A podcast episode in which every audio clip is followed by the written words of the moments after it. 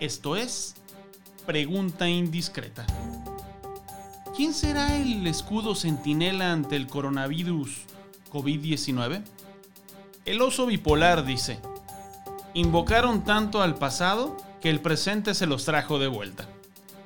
A finales de julio del ya muy lejano 2006, el gobierno federal de México llevó a cabo un simulacro de pandemia llamado Escudo Centinela.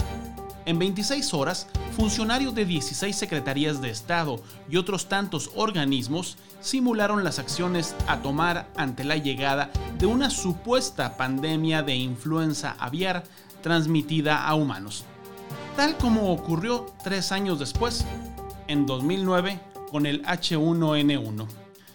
En ese entonces hubo prevención y preparación de un plan que costó mucho y fue criticado, pero que con el tiempo demostró que funcionó y valió la inversión en tiempo y dinero. Cifras de la Organización Mundial de la Salud señalan que entre que se decretó la pandemia del H1N1 el 11 de junio del 2009 hasta su terminación el 10 de agosto de 2010, hubo 18.337 muertes. El coronavirus COVID-19, este lunes 16 de marzo del 2020, ya lleva causadas 11.010 muertes y fue declarada por la Organización Mundial de la Salud como pandemia hace apenas 5 días. La cifra, sin duda alguna, rebasará las 18.000 muertes por desgracia. Por eso, tenemos que tomarnos muy, muy en serio lo que está ocurriendo. La pregunta es, ¿hubo un escudo centinela? ¿Existió la preparación y la prevención? Quiero creer que sí. Pero cuando uno escucha las declaraciones de muy altos funcionarios de las Secretarías de Salud y hasta del propio presidente de la República, da mucho lugar a la desconfianza y poco a la certeza. Las clases se suspenderán a partir de este martes en gran parte del territorio nacional, incluyendo Michoacán, Guanajuato y Jalisco, estados donde Brunoticias tiene su cobertura. No son vacaciones. Lo repito por si no quedó claro, no son vacaciones. Es un periodo de alejamiento social para evitar el contagio.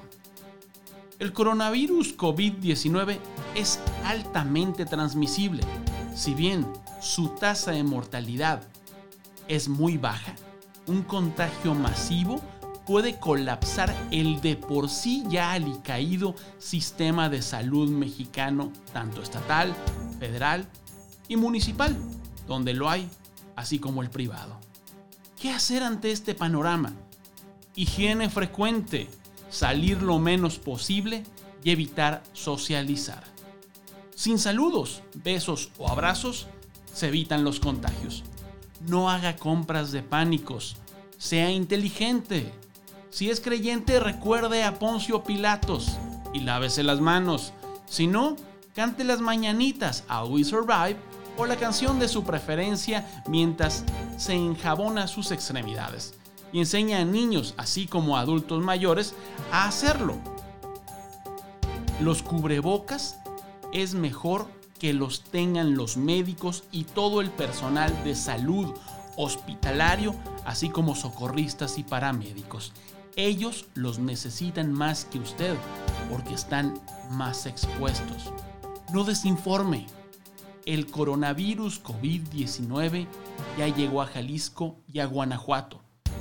Será cuestión de tiempo para que llegue a Michoacán. Lo importante es que detengamos la transmisión y el contagio. Aún no hay víctimas mortales en México. Es probable que las haya. Mientras tanto, la mejor arma es la información. Nos gusten o no, debemos hacer caso a la ciencia y a las recomendaciones de las autoridades. En Italia, donde ya van más de 1.400 víctimas mortales, señalaron algo muy cierto. A nuestros abuelos les pidieron ir a la guerra. A ti solo te piden permanecer en casa. Desgraciadamente, son los abuelos los que más han muerto por el coronavirus COVID-19. Un doble sacrificio. Los remedios caseros de la tía, los consejos del primo de un amigo, la información de los grupos del WhatsApp son parte de la virulencia del coronavirus COVID-19. Corrobore lo que comparte y publica en sus redes sociales. La desinformación también mata. Confío en que las autoridades de salud locales estén a la altura y que no oculten información tal como lo hicieron el año pasado en La Piedad con el dengue, donde la Secretaría de Salud de Michoacán tuvo que corregirles la plana.